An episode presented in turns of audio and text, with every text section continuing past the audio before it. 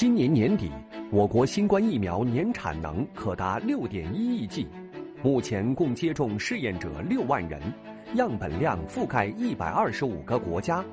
目前，中国生物已做好大规模生产准备工作，明年产能呢可能将达到十亿剂以上，能够保证安全充足的疫苗供应。新冠疫苗需接种二次剂，每次间隔十四至二十八天。浙江部分地区已经开始紧急接种。我们把新冠病毒未来的接种人群大致的划分为三类，第一类人群就叫做高风险人群，第二类人群就叫做高危人群，第三类人群就叫做普通人群。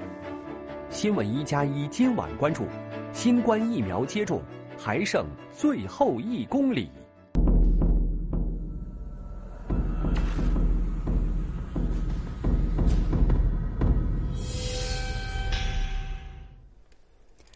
观众朋友，晚上好，欢迎走进正在直播的新闻一加一。那眼下呢，新冠肺炎疫情正处在一个全球范围之内的大流行的阶段。我们看到，截止到目前呢，全球确诊病例已经超过了四千万，而目前还有一些国家是处于一个反弹和再次爆发的阶段。对于我们国家来说，常态化的防控其实也一直面对着一个非常大的难题，就是我们怎么样来。在境外输入病例和小规模聚集性疫情的压力之下，要把好关，要严控好。那接下来我们要看一个数字，其实刚才这个 PPT 已经呈现在我们的镜头里了。这就是我们特别做了一个统计，就是如果说我们现在在全球的确诊病例以千万例这样的一个阶段性的时间长度来看这个新冠肺炎疫情的发展速度的话，我们可以看到，很显然这个速度在不断的加快。那么，眼下作为最科学的控制的方法，疫苗当然是大家最最关心的问题了。而现在国际上的疫苗的情况怎么样？尤其是我国的新冠疫苗的研发生产到底进行到了一个什么样的阶段？我们看到所有的人都在关心。我们也特别梳理了一下大家所关心的一些关于新冠疫苗的问题，比如说，到底现在新冠疫苗的临床试验进行到怎么样了？什么时候才能够上市啊？那上市之后它是怎么样定了这样的一个价格呀？现在产能够不够？有没有一些不良反应？等等等等。就在今天，我们看到。国务院联防联控机制办公室特别召开了发布会。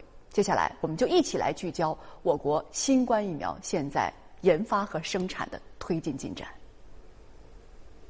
今天下午三点，国务院联防联控机制新闻发布会召开，与新冠疫苗息息相关的部门和企业代表悉数列席。他们分别来自外交部、科技部、国家卫健委、国家药监局以及两家企业。国药集团和科兴中维，想请问一下最新的三期临床试验的进展是什么情况？普通公众什么时候能够接种到灭活疫苗？请问中国新研发的新冠疫苗上市需要经过哪些程序？嗯，最快什么时候能够上市？发布会上，国家卫健委新闻发言人一段简短开场白后，发布会就直奔主题，回答记者提问。今天场上六位嘉宾一共回答了十三位中外记者的提问。疫苗离我们有多远？现在到了哪一步了？今天的发布会第一个回应的就是这方面问题。已经有十三个啊进入了临床阶段，其中这个灭活疫苗和腺病毒载体疫苗，啊两种技术路线啊共四个疫苗进入了三期临床。那么四个进入三期临床试验阶段的疫苗总体上进展顺利。呃，截止到目前，共计接种了约六万名的受试者，未收到严重不良反应的报告。除了研发进程如何，公众最关心的就是何时上市、够不够打等问题了。相关企业负责人也分别就各自的产量给予回答。中国生物已做好大规模生产准备工作，北京生物所、武汉生物所两个新冠疫苗 P 三生产工厂。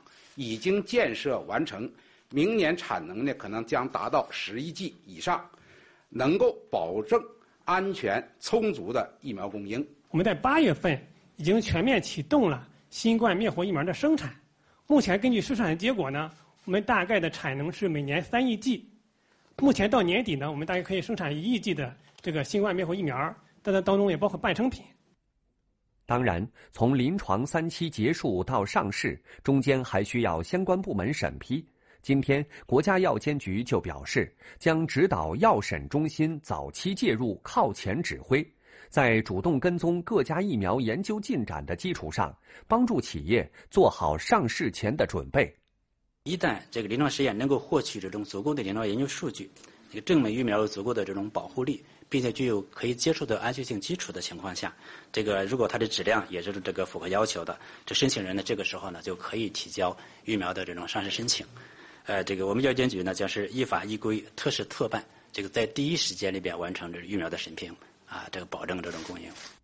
此外，对于公众普遍关注的上市后如何定价、谁能优先接种、病毒是不是已经发生了变异、会不会对疫苗研发有影响等问题，发布会也给予了回应。呃，病毒变异啊，刚才记者朋友你说的对，它是有变异，但是呢。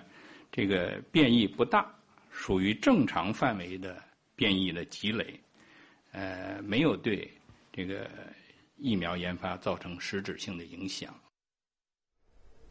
确实，我们看到今天的发布会是直奔主题，说出了非常多关键的信息哈。面对着发展当中的疫情，现在的疫苗的研发生产都是在争分夺秒的，因为。对于我们来说，这不仅仅是在帮助我们作为一个全球的公共产品，这也是在帮助整个世界在渡过难关。所以接下来我们有必要再来看一下这次发布会当中说到的一些关键的数据。首先，我国现在是已经有了十三个新冠疫苗进入到了临床，那其中两个技术路线当中的四个疫苗是进入到了三期临床试验阶段，接种的人群受试者大概是六万名，没有接到。严重不良反应报告，应该说疫苗反映出了一个非常良好的安全性。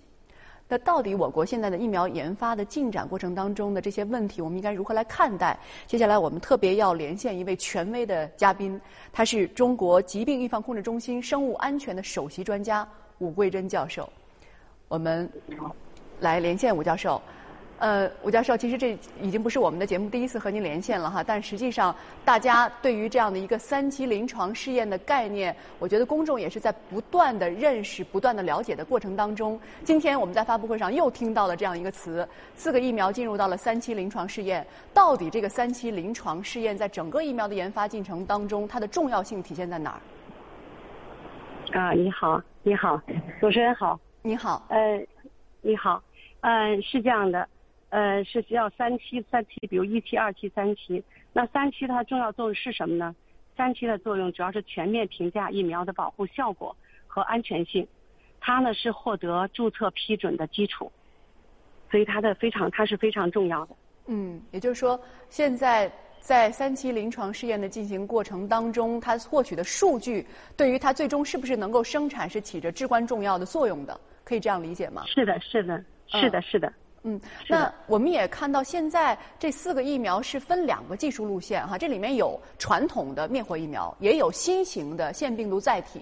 为什么必须得是这两个技术路线的并行？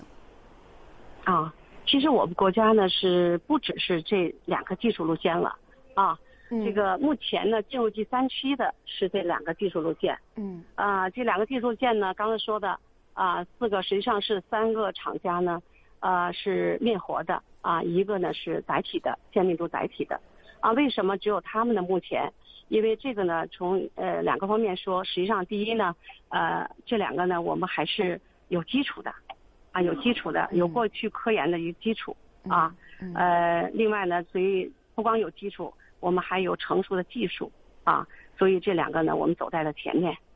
嗯，我们有呃非常厚重的这样一个储备。这样有利于我们在这样的一个疫苗研发的阶段上领先啊。但对对的对的。嗯，那当然，其实，在关注有效性的同时，大家首先所关注的还是疫苗的安全性的问题。这也是最近我们看到媒体啊、公众反复在提问的一个问题。呃，就是。虽然今天在发布会上说到了六万名的受众者没有严重的不良反应，但其实我们都知道，接种了疫苗之后，普遍我们会有一些人哈，会有一些呃不良的反应，一般的不良反应，这是非常正常的。那么新冠疫苗也有这样的不良反应吗？呃，都有都有。嗯。呃，只不过不良反应呢，它是分不同的啊程度，分不同的级。一般来说呢，不良反应是轻度、中度和重度，是吧？我们分为三三级。但是呢，目前来说啊，我们新冠疫苗没有收到，比如说这样的严重的不良反应这样的报告。啊，一般的呢，呃，是有一些啊，但是有些疫苗呢，所以可以说呢，实际上啊，它这个接种的时候连局部的疼痛都没有。但是还有一些疫苗呢，呃，比如说有一些呢，就有因为每个人的个体是不一样的，嗯对吧？是的。有的人会有一些局部的哎，有些会有局部的疼痛，或者或者是轻微的一过性的低烧，啊，嗯是这样的。嗯。也就是说，这些一般的不良反应都是在一个疫苗接种之后的一个正常的范围之内，可接受范围之内。正常的范围内，这对对对，嗯，对的，是的，是的，是的。那其实这也是给它的安全性呢，显示我们的安全性是良好的啊。嗯，这也是大家心里的一个定心丸儿。那当然，现在研发之后就到了生产的阶段。通过发布会，我们又了解到了一个信息，就是好像药监局应该是整个疫苗研发生产的最后的一道关卡。您能不能给我们解释一下这道关主要是在把什么关？哦，这个是这样的，呃，我们从一期、二期、三期啊，全部完成了三期的啊临床实验以后，那下面呢就是单位呢要，比如说这些企业生产单位啊，疫苗的生产单位，他要提出申请，向药监局提出申请，那药监局呢，他就要组织专家啊去组织评审，专家进行评审啊。如果这个评审合格的话，啊，这企业才能拿到注册的批件啊，生产的批件。所以这个过程呢是非常关键的，是由药监局来进行的。当然了，从前面的审批到后面的整个的生产的全过程，未来他们还有这样监管的任务啊，是药监局是这样。嗯，那简而言之，接下来在后续的流程过程当中，最关键的环节，您觉得是哪儿？我觉得现在还是。呃，目前呢，等于是我们其实前面一期、二期、三期啊非常重要，为什么呢？我刚才也说了，是吧？它实际上是全面评价疫苗的有效效果和安全性的啊，这是一个非常重要的。那这个整个的数据啊都获得以后，那下面一个很关键的就是进入到啊临床，就是在审批阶段啊，这个这方面呢也是非常非常关键的啊。是的，那所以当我们。来看中国疫苗的研发的时候，一定都会问到底我们和疫苗还有多远啊？就中国疫苗的上市究竟还有多么远的距离？但是今天通过发布会，其实我们看到这样的路程在不断的缩短，我们距离疫苗已经越来越近了。那接下来关于疫苗，我们大家还有什么样的问题？我们还有一些什么样的问题可以在此时此刻被打开？那稍后我们会继续来连线武教授。好的，我们先来看一段短片。新冠疫苗大规模上市后，谁会优先获得使用？到底普通人能不能在今年接种上？今天的发布会上，未来的接种人群被划分为三类：高风险人群、高危人群、普遍人群。那么，所谓高风险人群呢，主要是指我们一线的医疗防疫人员，我们边境口岸的工作人员，还有由于工作原因。我们必须要去高污染区域或者国家的工作人员，还有我们要保证城市的基本运行的一些工作人员。那么高危人群呢，主要是指老人、儿童、孕妇以及患有基础疾病的人群。那么这类人群一旦感染新冠，那么出现重症或者危重症的比例远远大于其他人群。那么其他呢，就是第三类人群。那我想，不管在什么区域，它只要符合这样的人群特点，那么都是纳入我们优先的接种考虑。而此前，我国就启动了新冠疫苗的紧急使用，抗疫中部分高风险人群就已经接种了新冠疫苗。到目前为止，我们开展的新冠疫苗紧急使用，所有的人员还没有。严重不良反应的报道，部分到高风险区域去工作的人群也没有发生感染的报告。为了保证疫苗的质量安全，国家药监局相关负责人强调，会秉持四个最严，加强监管。第一个就是在呃疫苗上市之前，我们药监局呢，就是组织我们的药监局的这种技术部门和省局，来来主动和企业对接，做好跟踪服务，靠前指导。这个第二个呢，就还是我们这个就是积极组织国家疫苗检查中心对相关生产企业启动检查和巡查工作。这个第三呢可能就是我们就要组织国家药品评价中心来配合国家卫健委，呃，做好疫苗的这种监控工作。啊，第四是可能监督企业呢及各流通使用单位做好疫苗的追溯。严格按照疫苗流通使用的这种各种规定来开展工作。当新冠疫苗面向公众之后，接种的价格也成了被高度关注的问题。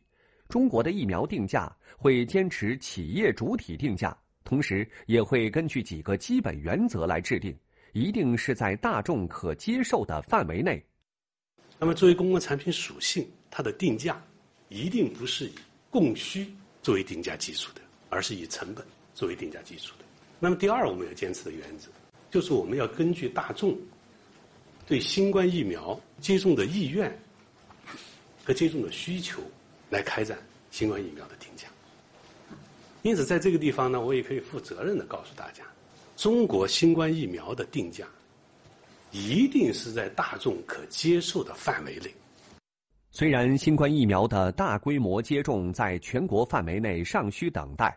但在浙江，同样是在今天，绍兴市秋冬季新冠疫苗紧急接种须知正式向公众发布，疫苗接种预约登记网络平台也向社会开放。疫苗接种分为两剂次，间隔十四至二十八天，推荐间隔二十八天，年龄十八至五十九周岁，价格为每支瓶两百元，两剂次共四百元，另收取接种服务费，每剂次二十八元。保障对象主要是医务人员、卫生防疫人员，还有那个我们口岸检疫，包括我们集中隔离观察场所的那个工作人员。那么第二类呢是一个重点推荐对象。那么重点推荐主要是一个保障城市基本运行的，还有我们一些特殊场所，包括学校、养老机构、福利院，还有我们我们那个公共场所，包括还有一些出国的一个公务人员。是的，眼下我们离疫苗究竟还有多远呢？接下来我们要继续来连线中国疾控中心的生物安全方面的首席专家武桂珍教授。吴教授，我们知道，其实在今年四月份的时候，您就作为受试者啊，参与了这个试验，已经接种了相关的疫苗。呃，应该说现在有半年多的时间了哈。这几个月您的自我感受怎么样？您能跟我们说说吗？啊，没什么感觉，嗯，啊，跟正常一样，没有什么感觉，感觉很好，嗯。呃，因为确确实实，我们也在发布会上看到了，就是谁有优先接种权，那一定是高风险人群，比如说像您这样的医疗防疫人员是高风险人群，所以其实也会有一些公众关心哈。那那距离高风险人群能够接种上我国的新冠疫苗，您觉得还会有多长的时间？啊，是这样的，呃，实际上呢，这个大家都知道，呃，我们把这个未来的这些接种人群呢。分了三类，第一类是高风险，第二类是呢叫高危人群，是吧？最后呢是普通人群。那高危高风险人群呢，我想大家都知道，主要是他的属于医疗防疫的，根据工作需要是吧？边境的，还有那些其他工作原因呢要出国的，对吧？这些呢，我觉得还有一个要保证城市运行的这些人员呢，我觉得作为高风险呢，首先要要保证他们的啊接种。呃，倒是他们到什么时间？因为我记得我上次说过，是吧？嗯。大概嗯，当时说的还，因为我有我只能是大概估计，实际上的，这复杂因素很多。我现在我觉得也还是觉得应该十二月份差不多，但是不敢说，因为还有一些其他的因素啊会影响，啊，只能说我们期待着啊，或者说呃可能性比较大。嗯。或者说呃，按最好的打算。呃，一切都绝对的顺利的话，那是吧？可以在今年年底看到。对对对，嗯，因为这它实际上是有很多因素，比如说这个三期临床必须结束，对吧？嗯。那三期临床大家都知道，我们三期是在国外做的，对吧？在国外这个高发的疫区做的，那这样的话呢，我们首先三期的它的人数啊，要保证它的能够入组的人数啊，所谓现在还提到入组的速度，是吧？嗯。这些都能够啊做到的话，包括其他的因素。如果都很顺利的话，我觉得是按那个时间是差不多的，只能是这么说。嗯，是的，反正我们对于呃，在这样一个非常复杂的、有着非常复杂的流程程序，当然还有着极其严苛的要求之下，我们盼望着这个疫苗能够尽早的来到我们的面前。当然了，大家还会有一些公众疑问，我们在央视网上也做了一些相应的征集。央视的网友都很关心，比如说这个接种的效力，因为确实对于一些疫苗来说，它的这个有效力的时间是有一定的要求的，呃，并不是终身免疫的。那对于新冠疫苗来说，它的保护力能有多久？需不需要多次接种等等？啊，是这样的，呃，目前呢，实际上根据我们既往的经验啊。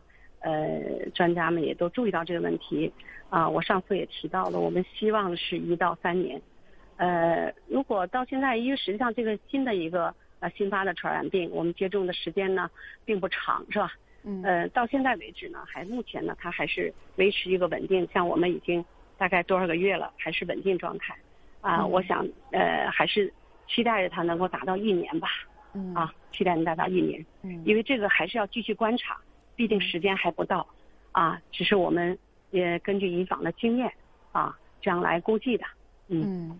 而今天在发布会上，我们也了解到，因为是呃两种技术路线并行，所以有传统型和这个新型嘛。那有一些人就会说，那到底这两种有没有好坏之分？呃，比如说灭活先出来，假设，那我是不是要等一等腺病毒载体？我说的是假设。嗯嗯嗯，我知道，不用等吧，不用等吧。嗯，呃，我觉得对，呃，看看哪个更更快一些，呃，如果对是是可以的，按照这个呃，我觉得从公众的这个想法，我觉得是可以理解的。但是从我的角度来说呢，我觉得推荐大家哪个能够出来的更快，啊，呃，就可以来去去接种它，如果有条件的话。嗯，那我们能不能也解读为，就其实这两种技术路线生产出来的疫苗，并没有什么好坏之分？嗯，是根据我们还是要等待最后的一个啊三期结果出来，啊三期结果出来啊。到现在今天好像我呃看到了这个咱们的新闻发布会啊，呃，中生国药集团董事长呢在那也说了，目前呢国药呢实际上是啊已经有五万多人了啊入组五万多人了，啊目前呢呃进展呢还是非常非常顺利的，啊用董事长的话说呢。呃，叫万里长征是吧？最后一公里了。嗯。所以呢，我们期待着它能够尽快的早日上市。是的。啊。呃，而且呢，到现在也没有发现啊这样的严重不良反应的报告。嗯。所以我只期待着吧，啊，不管哪个疫苗，最后看结果。啊。所以最后我们有呃五十秒的时间，我想让您呃来说一下我们，因为之前公布了首个针对疫苗质量安全问题推行的一个强制保险的专门的规定，虽然它是一个征求意见稿，那足见我们公众对于它的安全性的重视，政府对于安全性的重视，您怎么解读？是的，是的，啊，这个非常好，您说这题目说这个内容啊，实际上呢，我觉得它是这样。它的目的呢是，我觉得首先是保护我们受众者的啊，这个保障受众者的合法权益。其次呢，我觉得也是疫苗上市厂家他有的责任啊。所以呢，我们国家呢根据《中华人民共和国疫苗管理法》和《中华人民共和国保险法》啊，制定了这样一个疫苗责任强制保险管理办法。嗯，啊，非常好，非常重要。谢谢，谢谢吴教授今天接受了我们新闻一加一的采访，谢谢您，感谢收看今天的新闻一加一，我们明天不见不散。